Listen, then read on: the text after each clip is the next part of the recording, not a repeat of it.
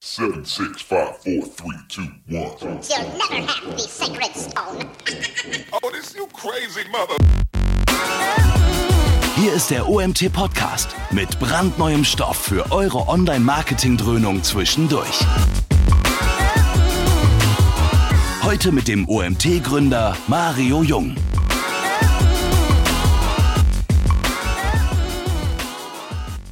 So, gerade schreibt ein Teilnehmer, dass, er, dass sie noch keinen Ton hat. Das ging auch nicht. Wir haben jetzt erst angeschaltet. Ich begrüße euch zu unserem nächsten Webinar. Heute ein ReachX internes oder OMT-Team internes Webinar. Ihr seht Annika im Hintergrund. Hallo Annika. Hallo. Ihr habt im letzten Webinar noch als Moderatorin gesehen. Heute bringt sie selbst mal ein, das erste Mal, gell, dass du dabei bist. Das erste Mal, dass ich ein Webinar halte. Ja, sehr schön. So, so geht es immer voran. Annika ist jetzt knapp zweieinhalb Jahre, glaube ich, bei uns. Vielleicht sind es auch schon drei. Ähm, wird sie vielleicht gleich selbst was zu sagen? Wir haben ja. heute das Thema SEA und SEO von Stolperfallen bis zum perfekten Duo.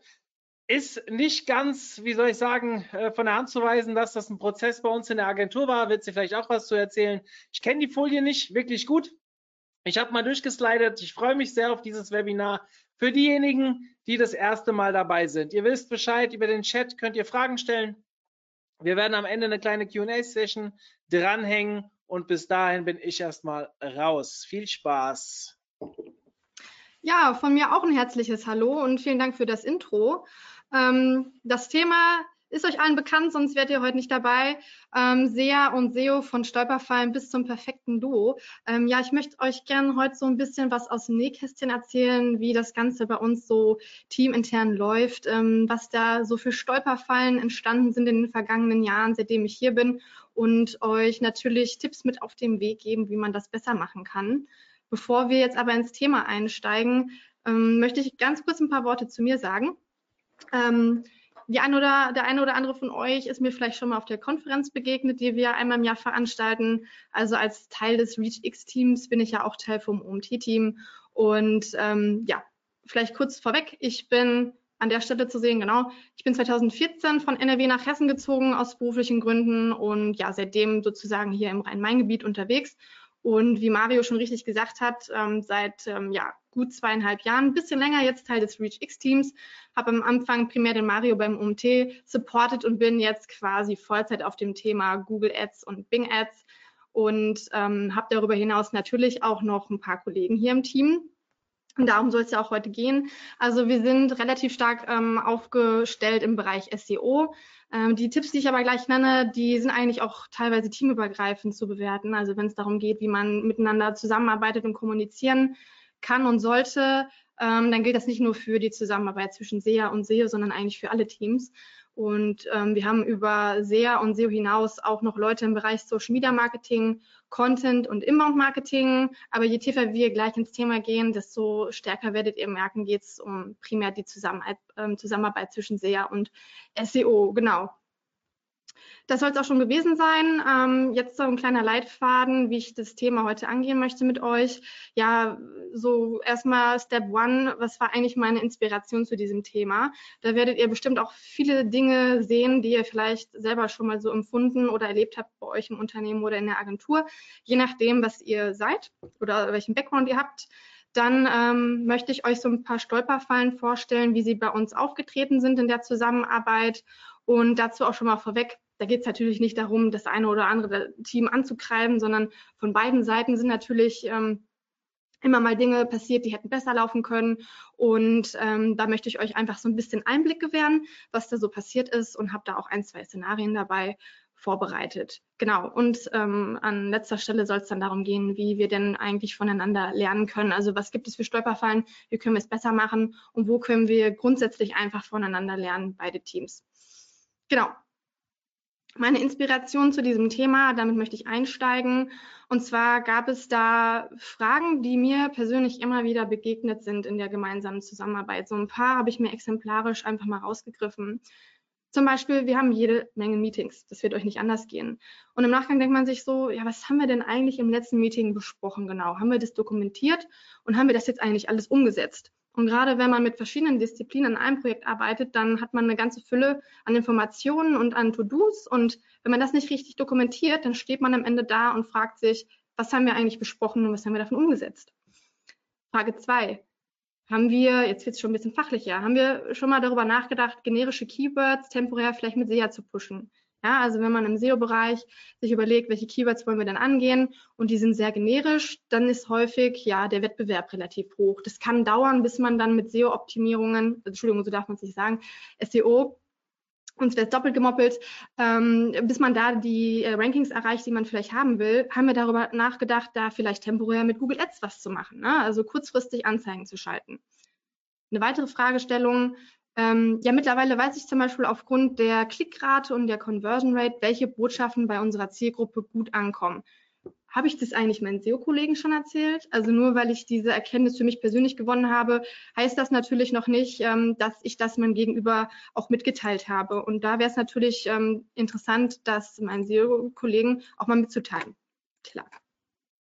Vierte Frage. Ähm, die Google Ads Conversion stimmen nicht mit Analytics überein. Also die Conversion, das Conversion Tracking fehlt offensichtlich. Haben wir da vielleicht ein generelles Tracking-Problem, das vielleicht auch meine SEO-Kollegen betreffen könnte? Haben die das vielleicht noch gar nicht bemerkt? Also spätestens, wenn ich im Google Ads-Bereich merke, da funktioniert irgendwas nicht, ähm, in Analytics schauen, ähm, ob da vielleicht ein generelles Problem ist und natürlich sich selber hinterfragen, habe ich meinem Team das kommuniziert? Also das sind so typische Fragestellungen, die mir zum Beispiel begegnet sind. Vielleicht findet ihr euch bei der einen oder anderen wieder.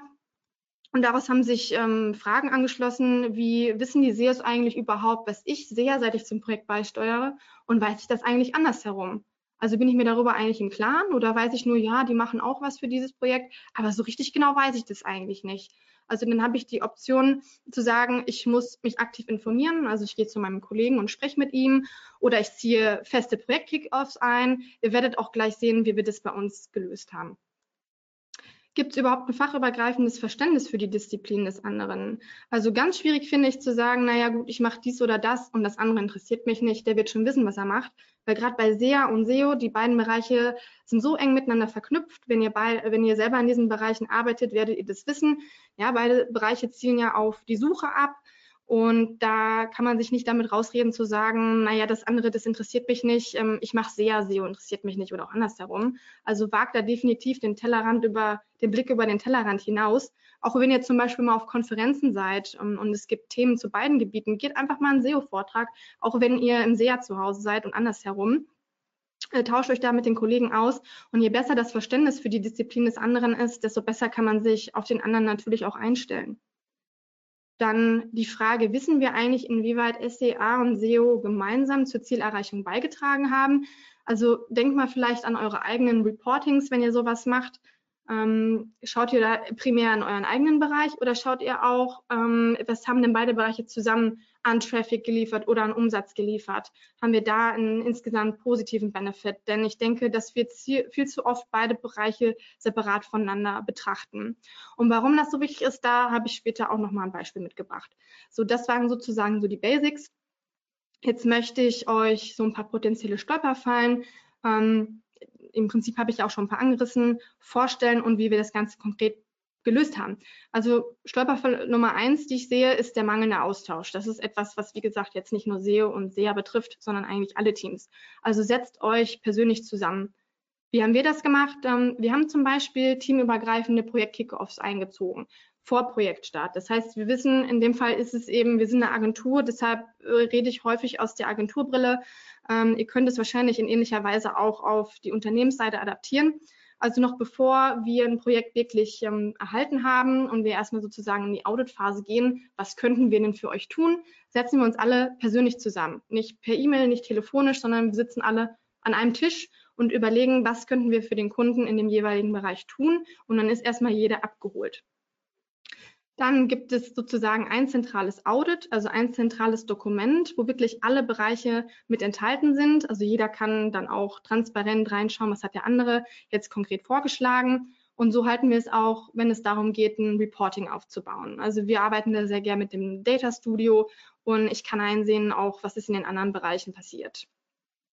Und dann haben wir wöchentliche interne Meetings eingeführt mit allen Projektbeteiligten für jeden Kunden. Ähm, natürlich hat das zur Folge, dass man dann teilweise in relativ vielen Meetings sitzt, je nachdem, wie viele Kunden man betreut. Aber das hat einfach den wahnsinnig großen Vorteil, dass ich äh, wöchentlich oder alle zwei Wochen nochmal abgeholt bin. Wie ist der aktuelle Stand? Was hatten wir uns für, für To-Dos vorgenommen? und wie weit sind wir in der Umsetzung. Also wenn wir ähm, Calls haben mit den Kunden, ist es zum Beispiel auch so, dass wir eine Mitschrift haben, sozusagen, was besprochen wurde. Und aus dieser Mitschrift heraus erstellen wir sozusagen konkrete Tasks. Alle zwei Wochen haben wir einen teamübergreifenden Jourfix, so nennen wir das Ganze, wo wir uns generell ähm, austauschen zu News und Updates äh, in den verschiedenen Bereichen. Da muss es auch nicht zwingend um Kunden gehen. Es kann zum Beispiel sein, dass der SEO sagt, es gab ein neues Google-Update ähm, und das und das waren die Auswirkungen. Oder ich stelle aus meinem Bereich, die ich ja äh, bei, äh, im SEA zu Hause bin, zum Beispiel vor, es gibt ein neues Anzeigenformat. Dann reden wir über solche allgemeinen Dinge. Darüber hinaus, das habe ich gerade schon angedeutet, haben wir einen monatlichen gemeinsamen Call mit den Kunden, allen Projektbeteiligten. Entschuldigung, ich muss mal ganz kurz, bin noch leicht erkältet. Haben wir einen gemeinsamen Call mit allen Kunden und allen Projektbeteiligten, ähm, wo wir auch den Kunden nochmal abholen wollen. Ne? Also wie ist gerade der Status quo und der Kunde gibt uns Feedback, wie er denn den aktuellen Status sieht.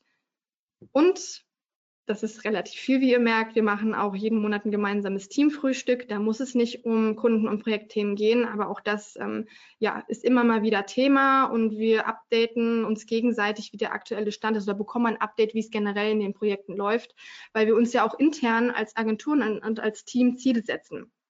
So, Fazit, wir verbringen alle deutlich mehr Zeit in gemeinsamen Meetings, aber ähm, wir sind deutlich besser abgeholt, wissen, wie der aktuelle Stand ist. Und ich empfehle euch persönlich auch, ähm, euch feste Blocker im Kalender zu setzen, davor und danach, damit ihr einfach auch Zeit habt, ins Doing zu kommen. Und zur Not auch mal sagen, ich kann jetzt leider an dem Termin nicht teilnehmen, ähm, weil sonst besteht eure ganze Woche nur noch aus Terminen, das wisst ihr vielleicht selber, wie sich das anfühlt, also setzt euch da definitiv Blocker. Mangelnde Dokumentation. Ja, was sollte der andere denn in Erfahrung bringen können, selbst wenn ich mal nicht erreichbar bin? Das kann ja sein. Also bin, entweder man ist ähm, unvorhergesehen erkrankt ähm, oder was auch immer, oder ich bin im Urlaub.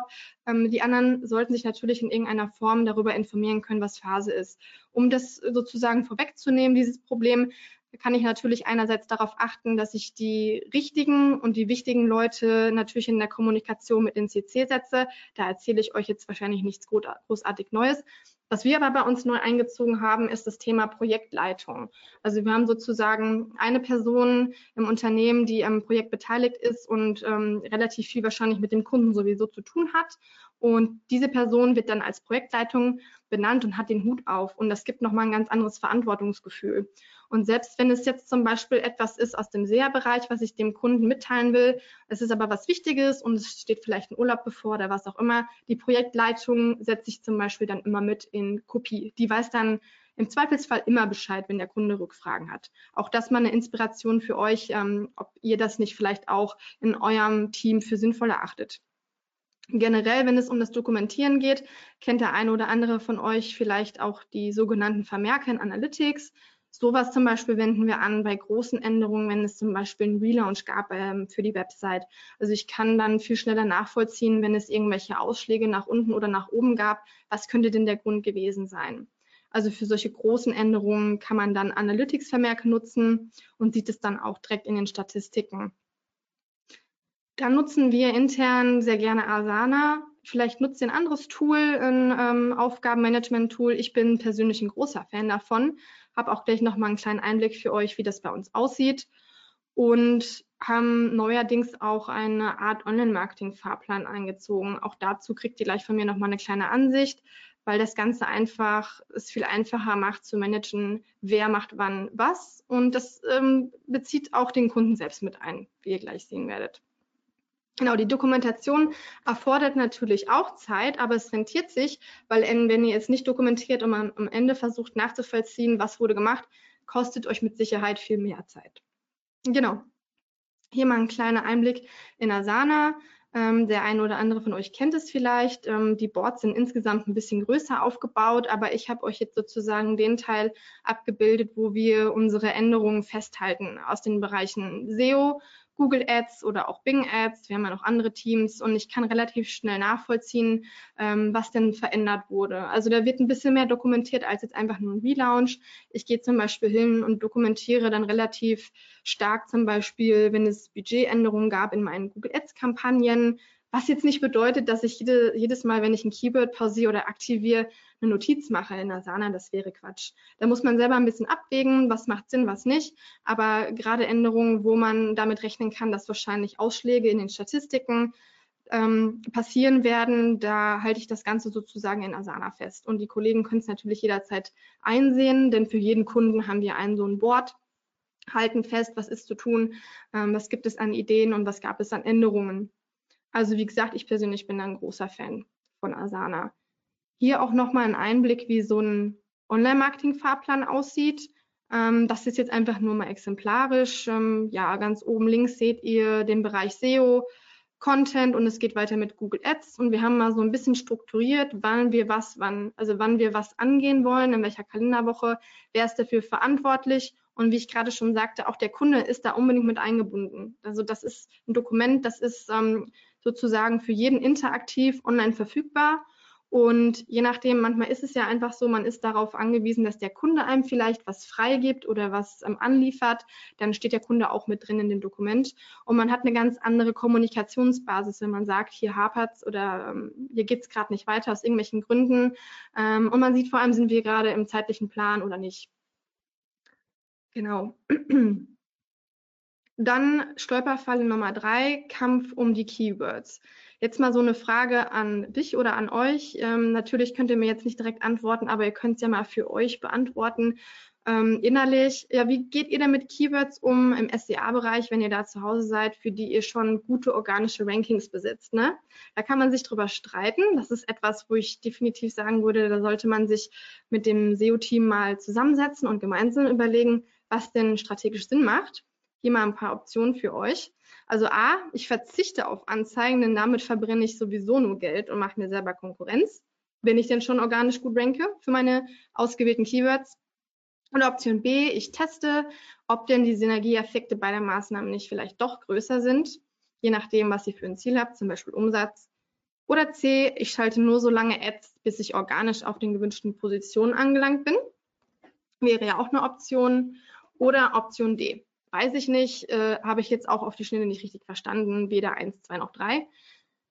Jetzt kommen wir zu meiner Empfehlung. Also für mich der ideale Weg ist definitiv zu testen und Daten sprechen zu lassen. Also obligatorisch zu sagen, das macht keinen Sinn, finde ich ganz schwierig, denn es ist ja auch immer sehr abhängig von dem jeweiligen Projekt und den Umständen, äh, wie viel Budget habe ich, wo ranke ich bereits, wie schnell rechnen wir denn damit, dass wir diese Positionen verbessern können oder dort sind, wo wir hin wollen.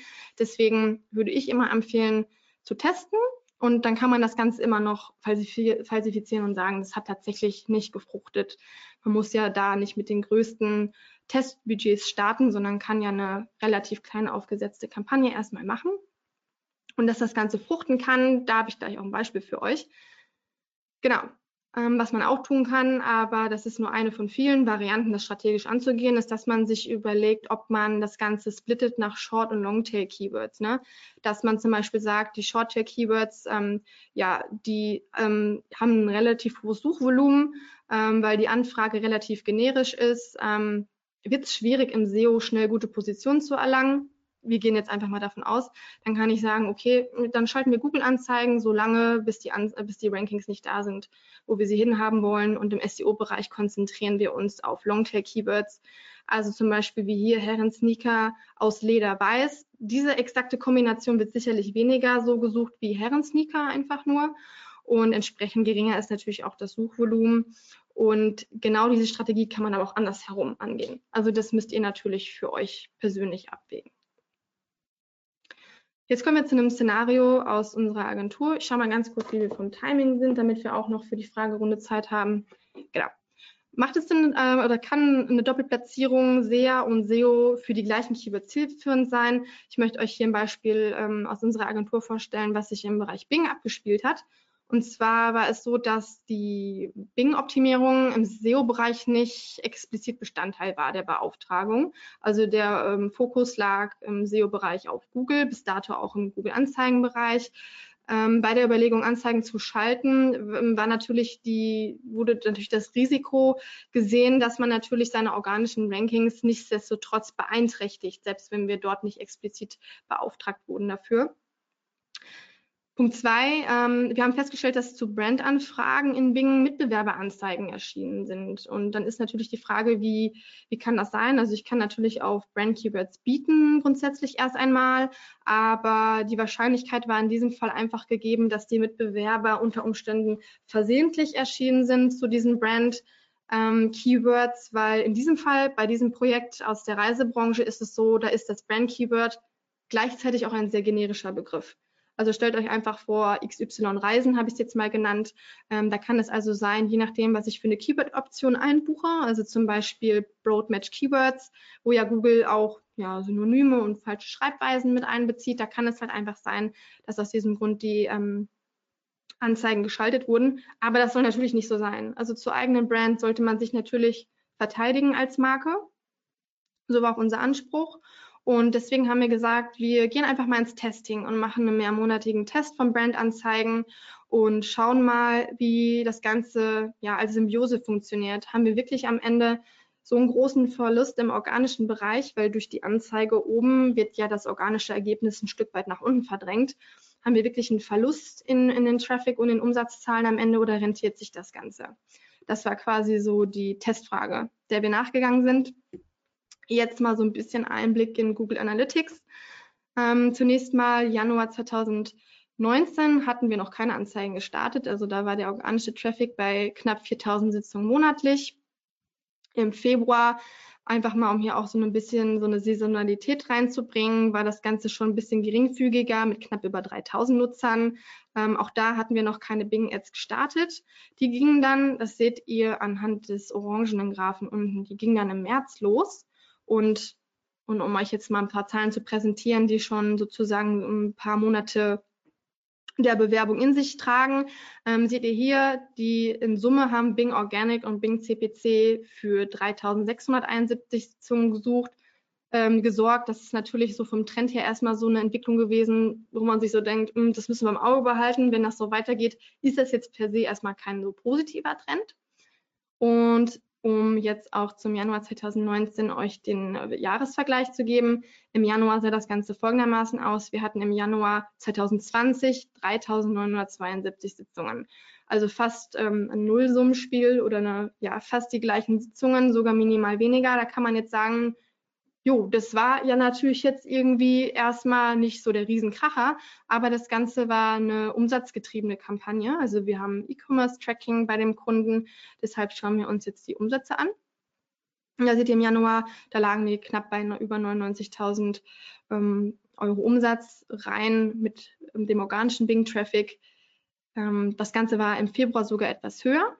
Dann kam wieder ab März die Anzeigenkampagne dazu. Wir lassen wieder ein paar Monate laufen und sehen dann im Juni, okay, 74.217 Euro, also auch der Trend eher ein bisschen nach unten. Dazu muss man aber auch sagen, dass wir bei dem Kunden wissen, das Geschäft ist saisonabhängig. Also gerade ähm, in den Wintermonaten und in den Frühjahrsmonaten ähm, wird viel dort gebucht, weil die Leute sich dann Gedanken machen, wo will ich nächstes Jahr meinen Jahresurlaub verbringen.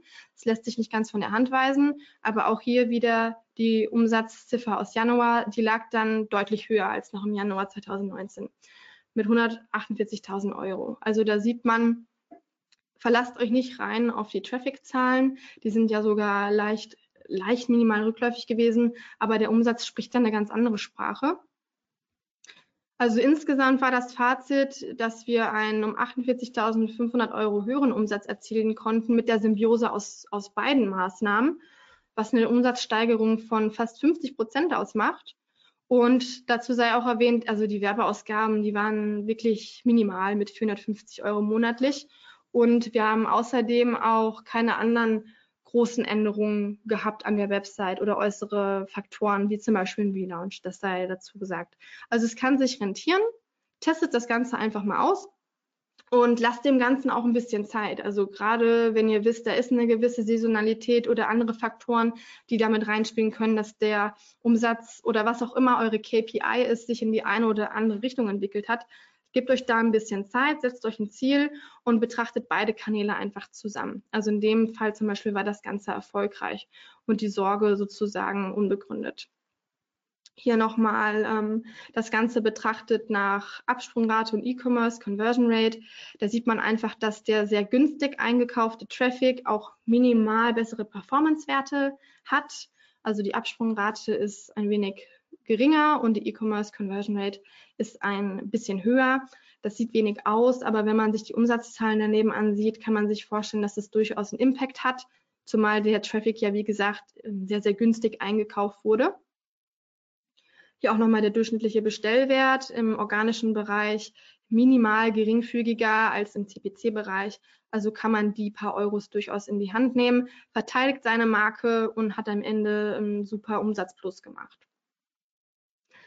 Genau, dann habe ich noch ein zweites Agenturbeispiel und bin damit aber auch schon bei meiner vierten Stolperfalle und die bezieht sich auf das Thema Links. Ähm, was ist mit dem Google Ads Tracking los, habe ich das Ganze genannt.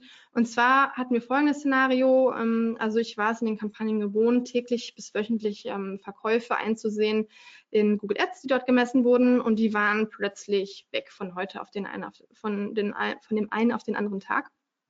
Haben wir uns natürlich gefragt, was ist da los?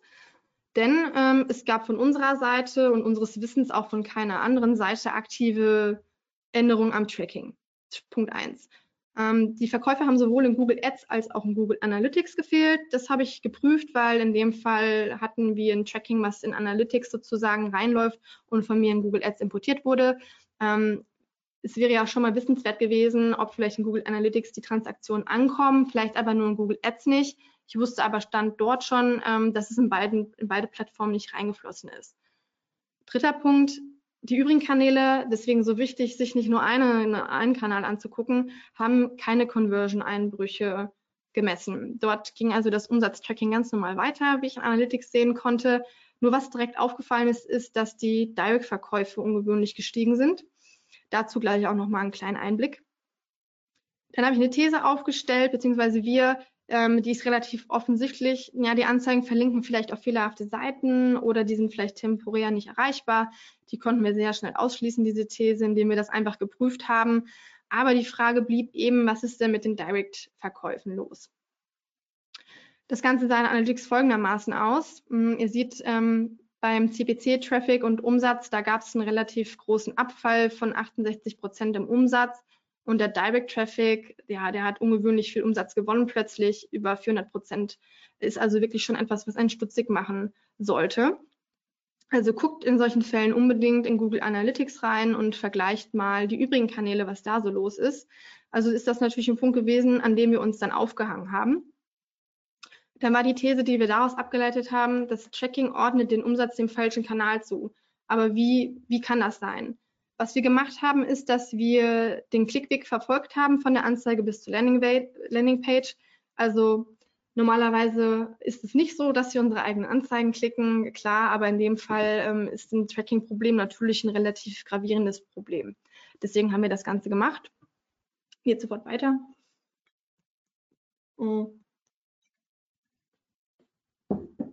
Und haben dann gesehen, es ist tatsächlich so, dass die Umsätze den falschen Kanälen zugeordnet wurde, und zwar dem Direct Traffic, aus dem Grund, dass die Gclit, die Google Click ID, die ihr aus Google Ads kennt, wenn ihr ähm, die automatische Tech-Kennzeichnung nutzt, die wurde automatisch gedroppt dadurch, dass ähm, Weiterleitungen im SEO-Team eingerichtet wurden auf eine sogenannte Trading Slash URL. Also ihr habt die URL, wie sie ist und stellt euch am Ende sozusagen einfach ein Trading Slash vor. Das Ganze ist sozusagen automatisch passiert, beziehungsweise durch die Weiterleitung. Und ihr seht links den Link, wie er hätte sein sollen, damit Google erfassen kann, okay, das ist ein Klick, der kam über eine Anzeige. Ich kann in Google Analytics dann ja auch erkennen, über welche Kampagne und welches Keyword der User kam, über diese G-Clit. Und rechts seht ihr sozusagen, wie der Link ohne die ID aussieht. So sah das Ganze dann auch aus, obwohl wir über eine Anzeige gegangen sind. Und ähm, wir haben also entsprechend keine ID, ähm, mehr, aber plötzlich ein Trading Slash, also eine automatische Weiterleitung.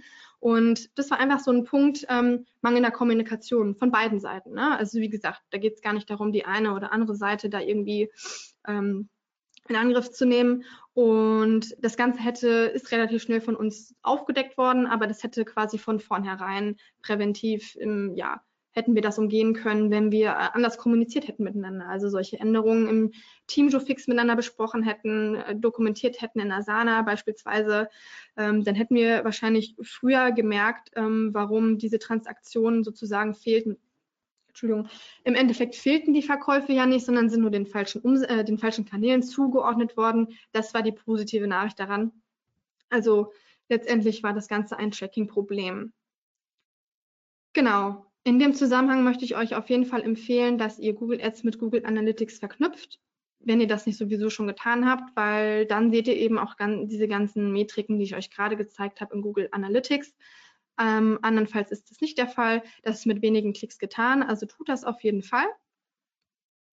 Und so könnt ihr einfach den Blick fürs große Ganze bewahren und seht nicht die Kanäle isoliert, ähm, ja, ihr lau lauft ansonsten auch Gefahr, Falschschlussfolgerungen möglicherweise zu treffen durch die isolierte Kanalbetrachtung. Und ähm, wenn ihr das Ganze miteinander verknüpft und in Analytics ähm, die anderen Kanäle mit betrachtet, auch wenn es eigentlich nicht euer Metier ist, ähm, dann entdeckt ihr einfach schneller Anomalien, sei es im Traffic oder auch im Umsatz, so wie ich euch das gerade gezeigt habe. Ähm, analog dazu hier der Spruch, also Fieber allein ist jetzt noch kein eindeutiges Indiz für eine Grippe. So ist es im Online-Marketing auch. Schaue ich mir nur einen Kanal an und habe dort irgendwelche ungewöhnlichen Entwicklungen, dann habe ich eine sehr beschränkte Sicht auf die Dinge. Also versucht euch das große Ganze vor Augen zu führen und ihr werdet viel schneller ähm, sicherlich auf die Lösung kommen. Hier nochmal ein paar Tooltips für dich oder für euch. Ähm, ähm, sowas wie der Link-Checker zum Beispiel gibt euch auch Informationen darüber, wenn im Google Ads-Bereich etwas nicht stimmt mit euren ähm, Verlinkungen. Wer da jetzt gerade gedacht hat, naja gut, das wäre doch so auch gegangen. Ähm, sicherlich, wenn ihr mit Skripten arbeitet, dann ist das definitiv eine Empfehlung, den Link-Checker einzusetzen und hier noch ein paar andere Tools, die ihr da einsetzen könnt. Gehe ich jetzt nicht im Detail näher drauf ein, aber wenn ihr später mal reinschauen wollt, dann habt ihr hier die Toolsammlung. Genau, wie SEOs und SEOs voneinander lernen können. Ich schaue nochmal auf die Zeit gerade. Hier nochmal ein paar konkrete Tipps für euch. Ähm, ja, wenn ich schon in der Datenanalyse bin und dann kann ich doch oder sollte ich diese Erkenntnisse auch ans andere Team weitergeben. Also wenn ich zum Beispiel Anzeigen schalte und viele von euch werden das wahrscheinlich auch so machen, dass sie ja wie in einem AB-Test mehrere Anzeigen parallel bewerben zu einem Keyword. Ähm, und ich habe irgendwann die Erkenntnis, dass bestimmte Botschaften besser als andere funktionieren, was man hier zum Beispiel anhand der Klickrate sieht. Ja, dann gebe ich das doch bitte auch an mein Team weiter. Also weil auch die SEOs können davon profitieren unbedingt und auch das Content-Team, wenn die Personen wissen, welche Werbebotschaften ziehen denn bei der Zielgruppe und welche vielleicht nicht. Also wenn ihr Conversion-Daten habt, guckt euch natürlich auch die Conversion Rate und die Conversion-Daten an. Der Einfachheit halber habe ich jetzt hier einfach mal ein etwas älteres Anzeigenbeispiel rausgegriffen mit der Klickrate.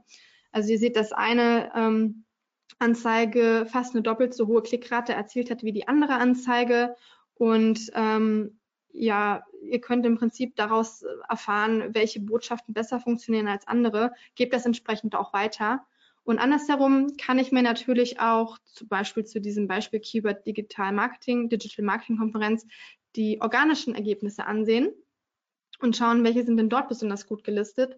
Das hat natürlich auch mit vielen Faktoren zu tun, die jeder SEO wahrscheinlich jetzt besser wiedergeben könnte als ich ähm, auch was das Content und technisches SEO betrifft. Aber man sieht zum Beispiel hier in den erstgelisteten Einträgen, dass das Keyword zum Beispiel explizit in der äh, Meta-Description benannt wurde und entsprechend auch von Google gefettet wurde.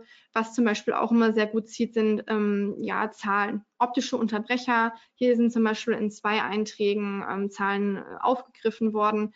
Und da einfach mal die Frage dann auch an die SEAs. Habt ihr schon mal darüber nachgedacht, ähm, vielleicht ein bisschen mehr mit Zahlen zu arbeiten? Also dieser Input kann dann zum Beispiel aus dem SEO-Team an die SEAs kommen.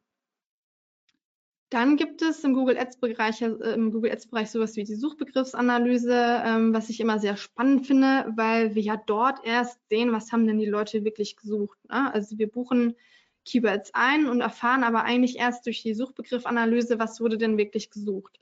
Und hier habe ich einfach mal so ein Beispiel abgebildet, wo wir auch sehen anhand der Klickraten, dass bestimmte Suchbegriffe besser geklickt werden als andere. Und hier mal das Beispiel Social Media Agentur Frankfurt. Das ist etwas, wo wir Anzeigen drauf geschaltet haben.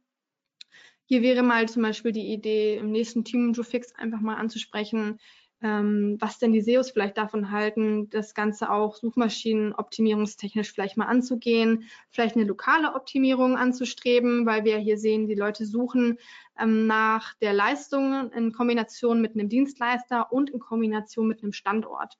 Das wäre doch vielleicht interessanter Input, um das Ganze auch in der organischen Optimierung anzugehen.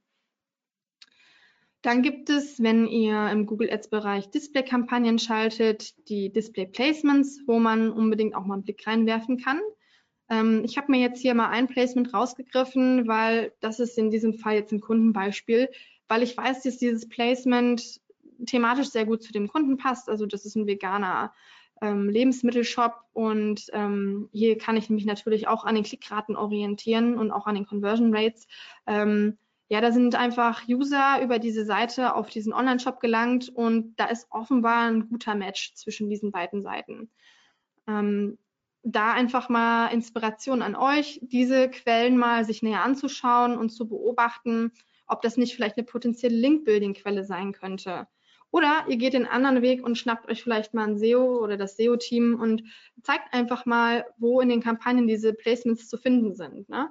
Also entweder ihr geht von euch aktiv darauf auf den ähm, Kollegen zu oder ihr schnappt euch die Kollegen und zeigt einfach mal, wo das Ganze zu finden ist in den Kampagnen, dass sich auch ein SEO mal ruhig aktiv in einem Google Ads Konto bewegt. Warum nicht? Genau. Wie können SEOs und SEAs außerdem voneinander lernen? Ähm, ich kann natürlich auch Google Ads, das hatte ich auch schon mal angedeutet, in puncto Shorttail und Longtail Keywords als temporären Lückenfüller nutzen in verschiedenen Szenarien. Also vielleicht sind wir in einem Projekt und starten gerade erstmal mit SEO ähm, und die Ergebnisse sind noch nicht zufriedenstellend. Klar, weil sonst würde, würden wir ja kein SEO machen. Dann kann ich darüber nachdenken, Keywords kurzfristig mit Google-Anzeigen zu pushen oder es gab ein Update. Ne? Kommt ja auch immer mal wieder vor, dass ähm, es sich nicht vermeiden lässt, dass dann ja die Rankings sozusagen temporär nach unten rutschen. So sieht das dann zum Beispiel in Sistrix aus. Auch dann kann ich sagen, ich spreche mal mit den SEAs, ob wir hier nicht mal temporär mit Google-Anzeigen dagegen arbeiten können. Oder ihr oder euer Kunde plant ein saisonales Event kurzfristig. Das soll vielleicht auch nur zwei Wochen beworben werden, das Ganze.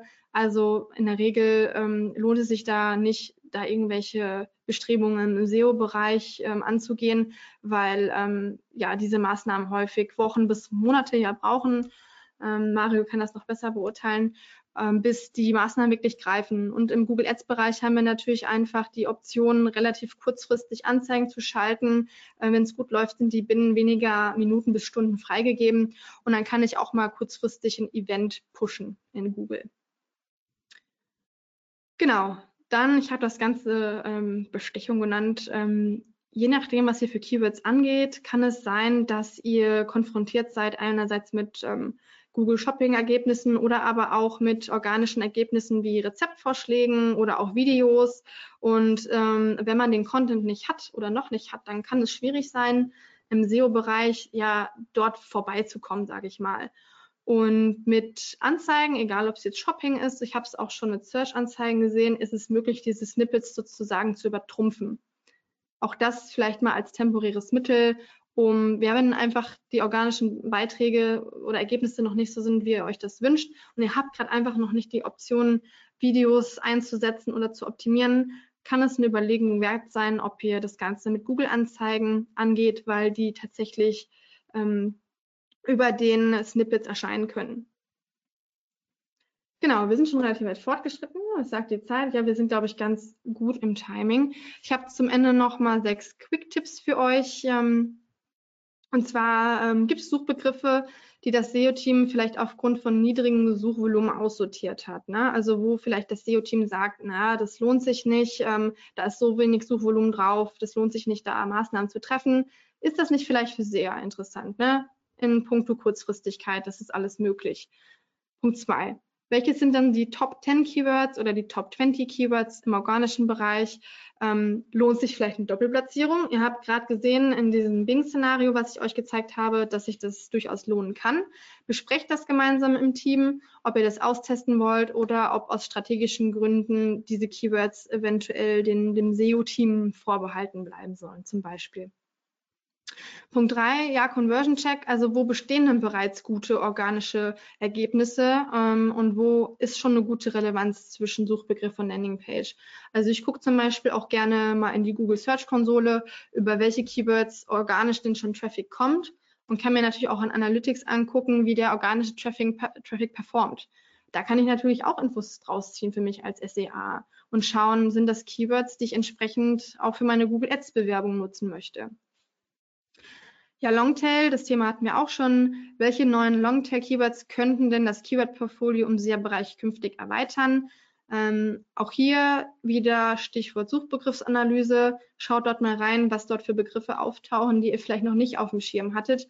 Kein Mensch kann im Vorhinein sich erschließen, was äh, an Suchanfragen in Google auftreten. Und äh, da gibt es ja auch so eine Zahl X, wie viele neue Suchanfragen täglich in Google eingehen, die es zuvor noch nie gab. Also schaut dort rein und ähm, kommuniziert das auch ans SEO-Team weiter, weil gerade diese Longtail-Keywords, ne, wenn also mehrere Begriffe aneinander hängen, ähm, die haben häufig die Mitbewerber auch noch nicht so auf dem Schirm.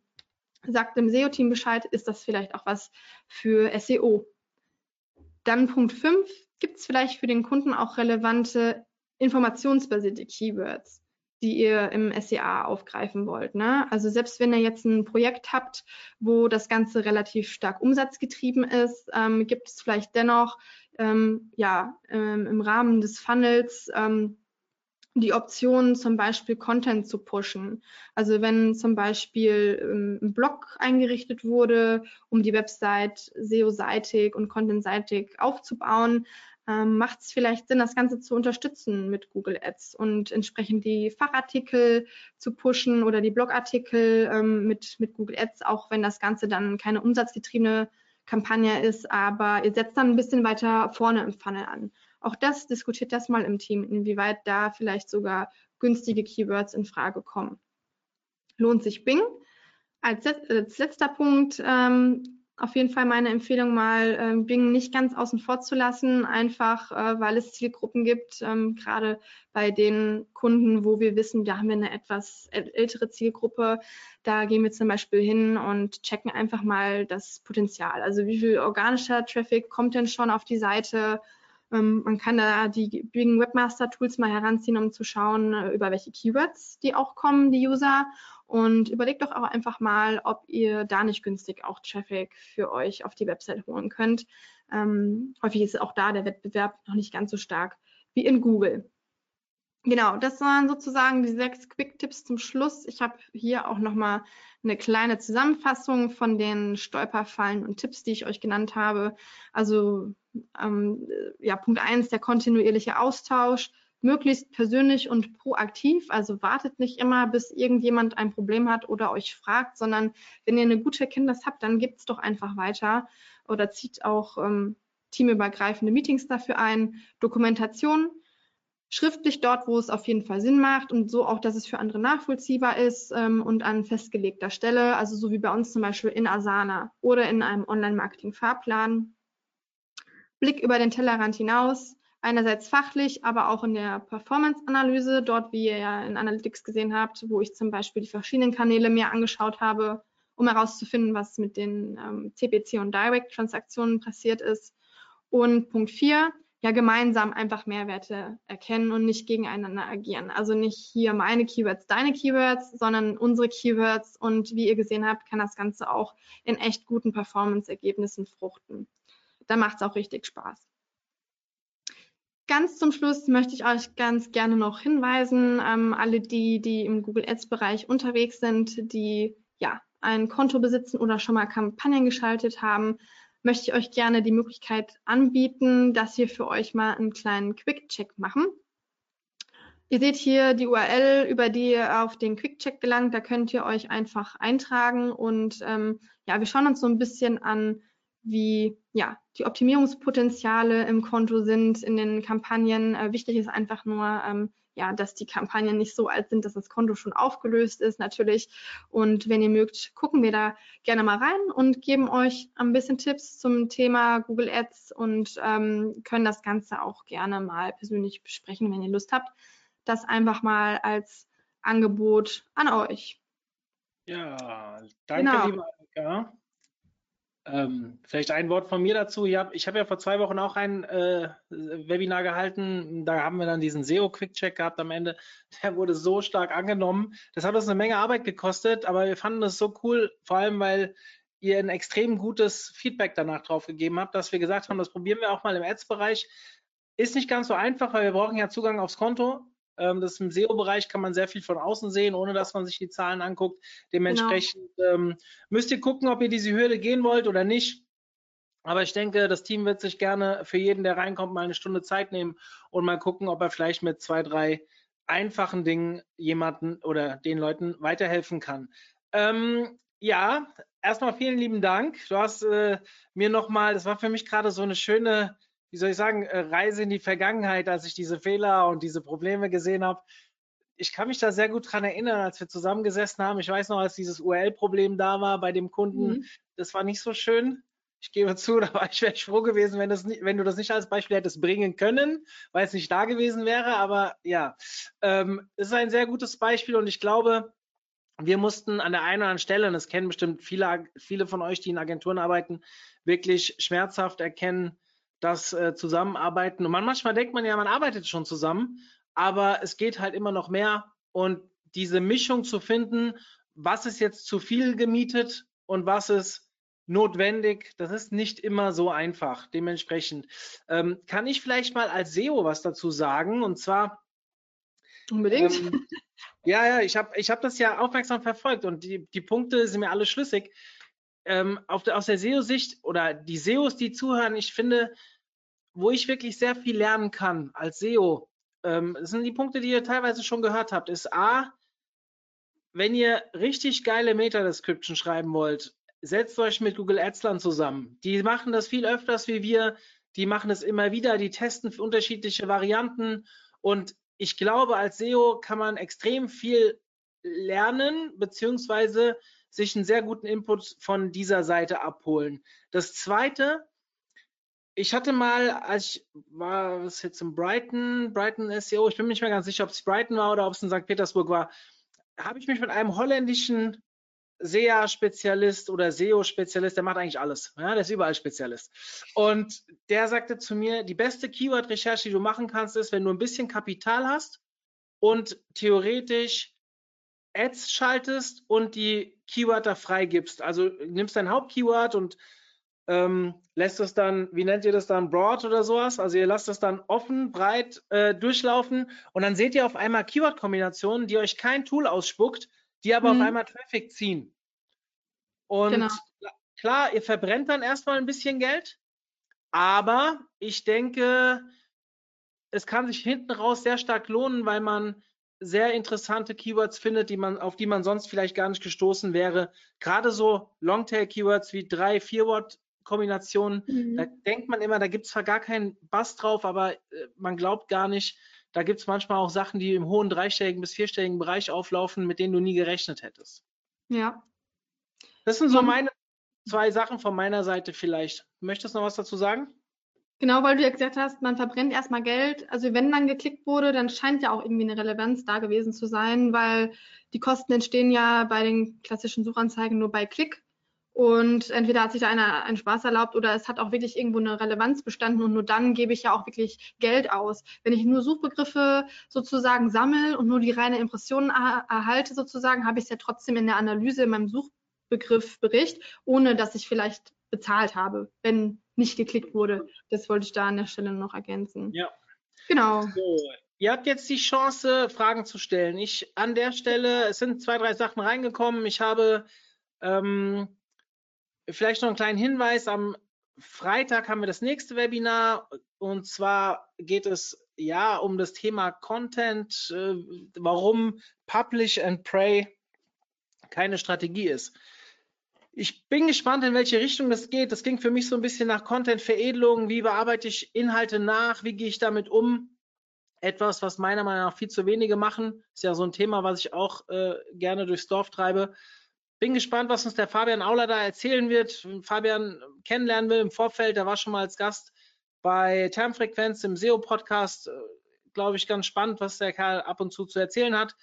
Ähm, und nächste Woche haben wir drei Webinare, also ausnahmsweise statt zwei mal drei, weil wir ein kurzfristiges mit dem Kai Spriestersbach, das habe ich im letzten Webinar schon angekündigt, ähm, eingeschoben haben, und zwar zu dem großen Google Update BERT. Das ist der Vortrag, den er bei der SEOCom gehalten hat, ein bisschen aktualisiert. Da, dort ist er als zweitbester Vortrag gewählt worden. Also ich glaube, wenn ihr da euch nächsten Mittwoch einschaltet, macht ihr keinen Fehler. So, jetzt sind ein paar Sachen reingekommen. Und ich lese erstmal einfach vor. Wie mhm. funktioniert der Online-Marketing-Fahrplan? Arbeitet ihr mit einem Internet-Tool? Also das ist einfach eine Liste in Google Drive. Also das ganze Team ist sozusagen eingeladen in dieses Drive-Projekt ähm, und jeder kann darauf zugreifen. Also der Kunde zum Beispiel kann dann einfach per E-Mail-Adresse freigegeben werden oder man kann das auch so einstellen, dass jeder, der diesen Link besitzt, auf, dieses, ähm, auf diesen Fahrplan zugreifen kann. Also letztendlich ist es einfach Google Drive. Hm? Ja. Habt ihr schon Erfahrungen sammeln dürfen mit den unterschiedlichen Darstellungen, wie Google selbst die Anzeigen angibt? Zum einen testen sie ja gerade das alte Design Anzeige mit einem ovalen Umkreis und zum anderen nur gefettet Anzeige. Ähm, also es geht jetzt bei der Frage darum, wenn ich es richtig verstehe, wie Google jetzt eine Ad kennzeichnet. Ja. Gut, also das sehe ich ja per se in meinen Statistiken nicht. Deshalb ähm, wäre mir jetzt nicht bekannt, wie ich das herausfinden kann, wie meine Ad gekennzeichnet wurde. Also wenn es da einen Weg gibt, dann äh, gerne mal über den Chat oder so reinschießen dass ich das im Nachgang mir mal anschauen kann, kann ich so per se tatsächlich nicht beantworten, weil ich habe da auch ehrlich gesagt noch nie so äh, darauf Wert gelegt, weil ich selber äh, nur noch die gefetteten Anzeigenmarkierungen sehe. Dass es die Umrandung noch gibt, äh, wüsste ich jetzt gar nicht mehr. Oder äh, vielleicht geht es auch bei der Frage darum, ob wir einen Unterschied festgestellt haben, seitdem das jetzt geändert wurde, weil ich glaube, es gibt tatsächlich nur noch die gefetteten. Ähm, aber kann ich tatsächlich so nicht feststellen. Also wir haben jetzt nicht irgendwie, seitdem da eine Änderung stattgefunden hat, ähm, Änderungen festgestellt in der Performance, wo ich sagen würde, das ist auf jeden Fall darauf zurückzuführen, dann eher auf andere Dinge, die wir selber intern geändert haben. Also wahrscheinlich zielt das Ganze darauf ab, dass das Ganze oder dass die Anzeigen selber nicht mehr ganz so gut als solche erkenntlich sind aber ich kann nicht behaupten in unseren Projekten, dass wir dadurch einen mega Uplift oder ähm, einen gegenteiligen Effekt, Effekt jetzt erlebt hätten. Ja, ähm, ich glaube, dass da Google auch immer wieder was anderes ausprobiert. Wir hatten ja gerade auch in der organischen Suche für eine kurze Zeit, dass diese Favicons mit angezeigt wurden. Das hat jetzt nichts mhm. mit Anzeigen zu tun, aber Google testet da immer wieder. Ähm, ich bin jetzt kein Adsler, also kein Google Adsler, aber ich glaube, dass auch da Google nicht immer allen alles gleich ausspielt. Ja, also wir haben, ähm, ich habe letztens einen Screenshot gesehen von den Anzeigen, der bei mir nicht reproduzierbar war und der mhm. vom selben Tag war. Deswegen ähm, ist das, glaube ich, nicht so einfach. Und in den Anzeigenkampagnen wird das ja nicht unterschieden. Also ihr könnt da nicht irgendwie Statistiken kriegen, hier äh, neues Design, hier altes Design. Also das zeigt euch Google ja leider nicht. Schön wäre es, aber das ist, glaube ich, schwierig. Ähm, ich lese mal die nächste Frage vor. Ja. Ähm, vielleicht mal äh, an die, an die Zuhörer. Es sind zwei, drei Sachen reingekommen, Kommentare, ähm, auch eins, zwei kritische Sachen, äh, die ich gerne äh, mit euch ausdiskutiert hätte oder mit Annika. Die kann ich aber nicht zuordnen, ja, weil ihr habt, ähm, ihr seid nicht tiefer drauf eingegangen, aber nur zu schreiben, kann man nicht auch aus anderen Ursachen mehr Umsatz machen. Das würde halt jetzt bei drei, drei oder vier verschiedenen Punkten passen. Ja, also ähm, sicherlich gibt es auch andere exogene Faktoren, die einen, ähm, also stellt euch vor, wir haben SEO-Traffic, schalten SEA drüber, auf einmal geht der SEO-Traffic zurück. Jetzt schreibt hier jemand, SEA kann SEO keine Konkurrenz machen. Das sehe ich ein bisschen anders, um ehrlich zu sein. Ich habe das schon oft genug getestet. Das hängt immer ein bisschen davon ab, was mhm. schon oben drüber passiert. Wenn ihr immer vier Anzeigen über euren organischen Traffic habt, und da kommen dann andere Anzeigen drüber und so weiter. Na klar, kann das relativ schlecht Konkurrenz machen, weil es ist ja sowieso immer vier Anzeigen drüber. Aber es gibt ganz, ganz viele Keywords, wo ich halt keine Anzeigen drüber habe oder vielleicht nur eine Anzeige drüber habe. Und wenn ich dort massiv weitere Anzeigen drüber schalte, dann wird es sehr wohl Konkurrenz machen, weil einfach die organischen Treffer weiter nach unten gehen und dann natürlich auch die CTR sinkt. Und weniger CTR heißt halt einfach auch weniger Traffic. Und so kann ich natürlich mit Ads beeinflussen. Und wenn wir, und das haben wir schon öfters gemacht, das ist zwar schon ein paar Jährchen her, ich weiß gar nicht, ob Annika das noch mitgekriegt hat hier ähm, in den letzten zweieinhalb Jahren. Wir haben das früher sehr häufig getestet, dass wir in dem Moment, wo wir Google, also wir haben dann vielleicht schon ein, zwei Jahre SEO gemacht und budgetorientiert halt nur mit einem Kanal gearbeitet und sind dann irgendwann auf den nächsten Kanal gegangen. Und wenn der dann Ads hieß und wir haben dann massiv auf die gleichen Keywörter geboten, dann ist der Traffic zurückgegangen bei SEO. Und das war immer wieder zu sehen. Es ist zwar schwer vorher zu prognostizieren, mhm. inwieweit das passiert oder wie groß der Impact ist. Das hat auch sehr mit, viel damit zu tun, was für eine Art Suchanfrage es ist. Also ist noch regionale Ergebnisse drin und so weiter. Also das ist ja alles nicht mehr ganz so trivial, aber dass man wirklich per se schwarz-weiß sagt, SEA und SEO würde sich nicht konkurrieren, ganz vorsichtig, Leute. Ja, also das äh, kann ich nicht sagen. Ähm, das wollte ich mal darauf eingehen, auch wenn ich nicht genau wusste, zu was es ähm, gehört hat. Wenn einem jetzt hier noch eine Frage fehlt, die noch nicht beantwortet wurde, werdet ein bisschen genauer und wir werden kommen gerne darauf zurück. So, gerade bei Gener ja? Vielleicht kann ich da kurz noch drauf eingehen. Man hat ja in den Statistiken auch gesehen, die ich gezeigt habe aus Analytics, der organische Traffic und der Umsatz sind ja rückläufig gewesen. Also im Prinzip hat man das ja gesehen, mit Start der Anzeige ist die Kurve nach unten gegangen.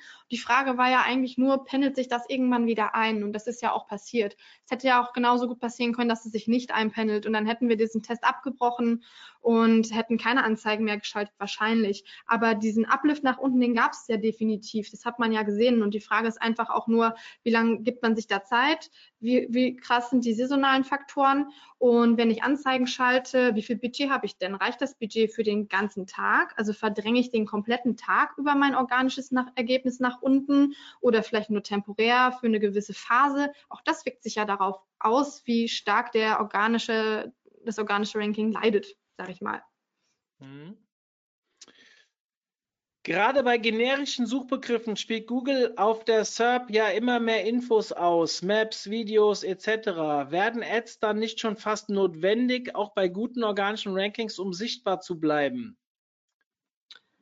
Ähm, gut, das hängt natürlich davon ab, wie, wie weit ist man mit seinen organischen Rankings schon und äh, gibt es da vielleicht auch ähm, ja, Mittel und Wege, die, die Local Box heißt es, glaube ich, äh, Mario, du weißt wahrscheinlich ein bisschen besser, ähm, sich da zu platzieren. Ähm, die nimmt ja auch immer sehr viel Aufmerksamkeit in Anspruch. Und tatsächlich ist das natürlich ein Weg, deswegen habe ich das ja auch vorgestellt, zu sagen, solange wir mit den organischen Rankings nicht so weit sind, ähm, schießen wir Anzeigen darauf. Vielleicht sind aber auch mit Mitbewerber auf die gleiche Idee gekommen. Dann sollte man natürlich vorher mal checken, wie hoch ist der Wettbewerb, wie hoch sind die CPCs. Und am Ende muss ich mir immer die Frage stellen, äh, wie hoch ist mein Return on Invest? Also ist egal, ob es jetzt eine Umsatzkampagne ist oder nicht, was ist es mir wert, diesen Klick dort zu erlangen? Ne? Aber ähm, ja. Äh, vielleicht kannst du das sogar aus SEO-Sicht so ein bisschen ja. beurteilen, was man, was man da tun kann, ähm, um das Ganze anderweitig anzugehen, um vielleicht keine Anzeigen zu schalten. Ja, also, das hängt unglaublich davon ab, was für eine, Abfrage, was für eine Suchanfrage ihr gerade startet. Ist, es, ist sie inform informationsbasiert, ist es eine transaktionsbasierte Suche und so weiter. Ähm, bei transaktionsbasierten Suchen oder wie sagt man noch, kommerziellen Suchen habt ihr Google Shopping schon mit drin. Google Shopping nimmt euch natürlich wieder Platz weg. Wenn ihr dann keine Werbung schaltet und nur organisch kommt, klar, dann gehen eure Traffic-Zahlen natürlich zurück. Ihr müsst vor allem auch schauen, auf euren Keywordern verändert sich dort etwas. Ja? Grundsätzlich kann ich euch aber sagen, das ist aber jetzt eine pauschale Aussage und mit pauschalen Aussagen bin ich sehr vorsichtig. Ähm, wenn ihr beides macht, Ads und organisch, selbst wenn ihr sehr gut dasteht, habt ihr eigentlich insgesamt wenn es jetzt nicht ein ausufernder Markt mit extrem viel Wettbewerb, hohen Klickpreisen ist, immer mehr Erfolg, als wenn ihr nur eins macht. Ich habe einige Shops, wo wir beides geschaltet haben und also wo wir organisch schon sehr lange arbeiten, auch wirklich sehr, sehr gute Top, ich sag mal fünf Rankings haben, sehr viele. Ähm, und wo wir dann Ads drüber geschaltet haben, wo wir dann einfach mehr Marktanteile genommen haben. Also sprich, wir haben uns oben einen Treffer genommen, einen von vier und hatten eh schon einen von zehn unten. Manchmal sind es ja auch gar nicht mehr zehn. Aber wenn ihr dann zwei von 14 habt, ist es halt mehr wert, als wenn ihr einen von 14 habt. Ähm, in der Regel, klar kommen da mehr Kosten auf euch zu, wenn geklickt wird. Ja, aber wenn, wie gesagt, Klickpreise stimmen, die Margen stimmen und so weiter, ist es eigentlich immer effektiver, beides zu tun. So zumindest meine Erfahrung und das jetzt pauschal beantwortet. Muss man sich natürlich Fall für Fall anschauen. Wenn es ganz extrem wird, gerade so regionale Ergebnisse mit Local Box, mit Anzeigen und so weiter und dann nur organisch, schaut euch mal ich, ich müsste es raussuchen. Vielleicht äh, kann ich das mal nachbringen, nach, äh, vielleicht in der Clubgruppe.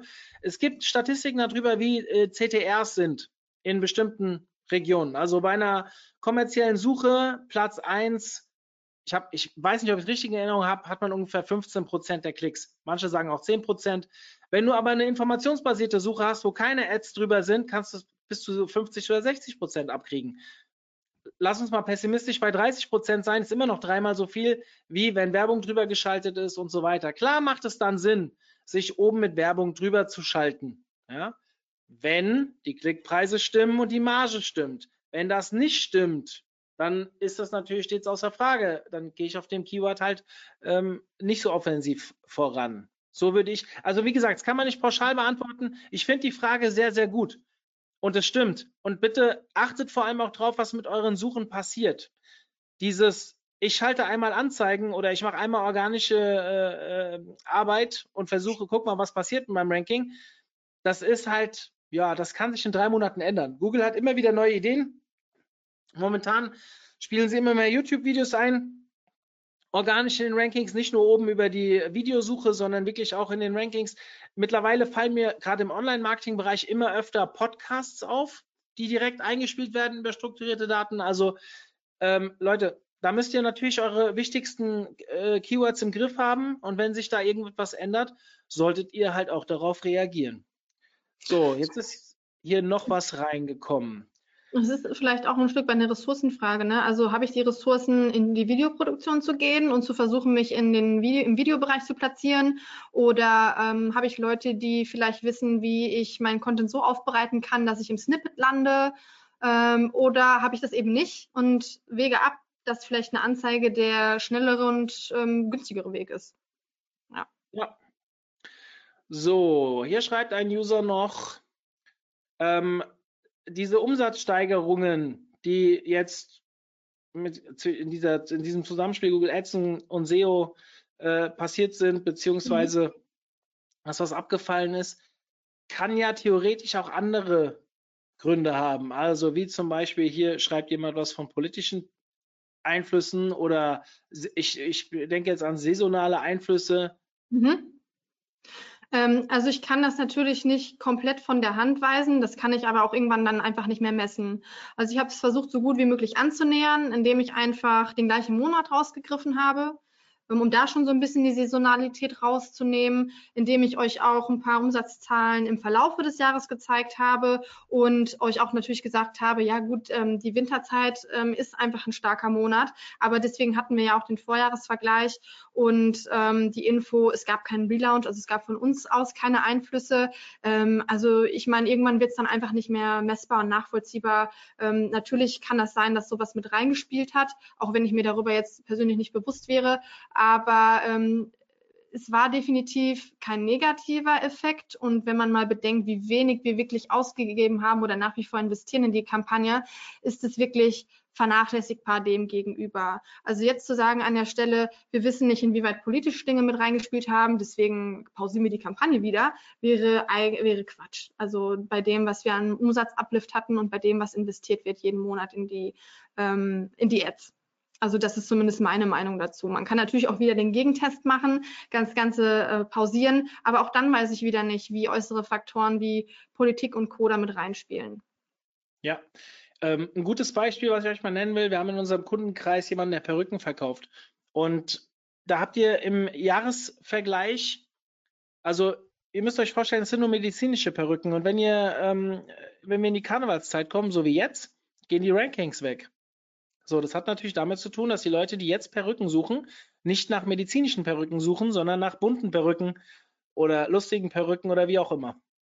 So, das Unternehmen weigert sich, Karnevalsperücken aufzunehmen, weil sie dafür nicht stehen wollen. Also akzeptieren sie, dass sie Rankings verlieren in dieser Zeit. Das ist so und das muss man halt akzeptieren. So, jetzt ist Karneval, aber nicht jedes Jahr zur selben Zeit.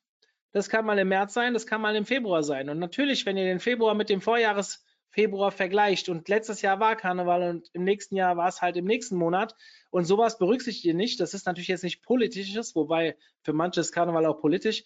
Ähm, äh, worauf ich hinaus will, ist, ja, sowas müsst ihr natürlich im Griff haben. Und natürlich solltet ihr auch wissen, welche Entscheidungen für euch, sei es jetzt ja, ich will es nicht immer politisch nennen, aber äh, ganzheitlich betreffende äh, Entscheidungen, auf die ihr keinen Einfluss habt, Weltwirtschaftskrise und so weiter. Wenn ihr sowas natürlich irgendwann bei euch habt, eurem Sektor geht schlecht, das müsst ihr natürlich wissen. Ja, wenn ihr sowas nicht, aber diese Art von Unterschiede waren uns nicht bekannt. Und deswegen glaube ich schon, dass man so herangehen kann und zumindest Annahmen treffen kann. Und wenn dann die Unterschiede noch sehr weit auseinandergehen, so wie wir es ja hier gesehen haben, also sprich ein ganz klarer Impact zu sehen ist, dann, jo, kann ein paar Prozent sicherlich auch andere äh, Gründe haben, aber wir wissen zumindest, das war keine so falsche Entscheidung. Genau. So. Wie viel Prozent klicken eigentlich auf das Cookie-Banner? Ist Analytics in Kombination mit Google Ads noch 100 Prozent relevant? Ähm, wie viele auf das Cookie-Banner klicken. Äh, das, das in der Form tracke ich das ja gar nicht mit oder wie ist die Frage gemeint? Also inwiefern das eventuell die Kampagnenperformances beeinträchtigt? Ja. Da habe ich tatsächlich ein Kundenbeispiel, wo wir gesehen haben, da ist vor, ähm, ich schätze mal, vor jetzt knapp zwei Monaten dieses Cookie-Banner auch ähm, implementiert worden. Leider in dem Fall auch ohne unser Wissen. Also auch so viel zum Thema Kom Kommunikation zwischen Kunden und ähm, Agenturen. Da könnte man, glaube ich, auch ein paar Webinare drüber halten. Ähm, da haben wir das tatsächlich gesehen anhand der Conversion-Zahlen. Also ähm, die reine CTR, die ich jetzt angezeigt bekomme, bezieht sich ja erst erstmal nur auf die Google-Suche. Da haben wir es nicht gesehen, also da hat sich nichts verändert. Aber kommt der User auf die Website und sieht dort dieses Banner, aber da spreche ich jetzt wirklich von einem Beispiel.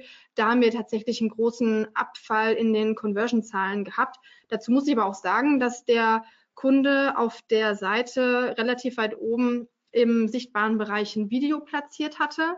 Und allein dieses Abspielen dieses Videos haben wir als Mikroconversion mitgetrackt, um einfach zu wissen, was passiert auf der Seite. Und solche Conversions sind auch mit rausgefallen. Ähm, ja. Das hat natürlich keinen positiven Impact gehabt in dem Fall, aber es war auch nicht höchst dramatisch, weil jetzt kein direktes Umsatztracking dahinter hing. Ähm, letztendlich ging es oder geht es bei der Seite darum, Leads einzusammeln und kontaktiert zu werden, um ein kostenloses Angebot an, äh, auszustellen. Äh, es hatte sicherlich jetzt in dem Fall keinen positiven Impact in dem Fall, aber ich muss sagen, bei den meisten unserer Kundenprojekte, äh, ich denke da zum Beispiel auch an den veganen Online-Shop, die haben mittlerweile auch dieses Banner. Also die Kampagnen laufen tatsächlich aktuell besser als jemals zuvor. Da haben wir das Problem nicht, aber es gibt solche und solche Projekte. Super, das war's mit Fragen. Wir haben jetzt auch schon die Stunde überschritten. Der eine oder andere, wir haben gemerkt, gerade sind einige Leute rausgegangen, die wahrscheinlich in Folgetermine mussten. Wir sind damit auch jetzt fertig. Liebe Annika, vielen Dank fürs Vorbereiten dieses Webinars. Gern. Und ja, wenn ihr noch Fragen habt, ihr wisst, bei uns in der Clubgruppe könnt ihr Fragen stellen. Ihr seht hier die Kontaktdaten von Annika und vielleicht habt ihr auch Lust, den SEA Quick Check für euch auszuprobieren. Wir sehen uns wieder am Freitag zum nächsten Webinar. Ach so, und für die aus der Region, wir haben morgen Clubtreffen in Hofheim, hier bei uns im OMT-Office.